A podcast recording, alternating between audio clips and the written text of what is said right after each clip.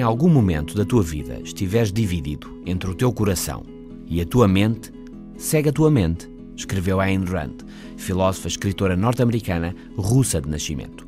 Mas o socialmente correto hoje talvez seja mais o contrário. Segue o teu coração, as tuas emoções, a tua intuição. Que fazer?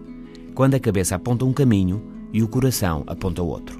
Sobretudo os jovens profissionais enfrentam de facto um trade-off, uma escolha entre trabalhar no que realmente gostam, ter satisfação pelo que fazem todos os dias, ou um trabalho que proporciona uma vida satisfatória e recompensadora, com bom ordenado, carreira e estatuto. Nem sempre, claro, às vezes as coisas coincidem. Fazer o que gosto e ser bem pago por isso. Há muitas formas de conciliar trabalho, gostos e interesses.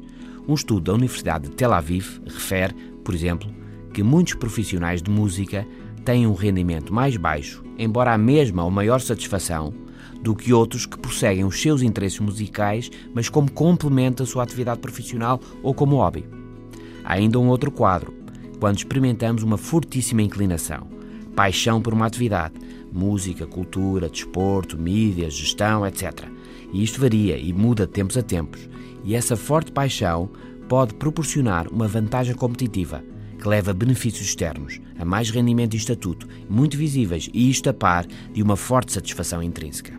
Os dois caminhos, de facto, não são mutuamente exclusivos. Podem alimentar-se um ao outro. Por um lado, fazer o que gosto pode levar mais depressa a um bom desempenho.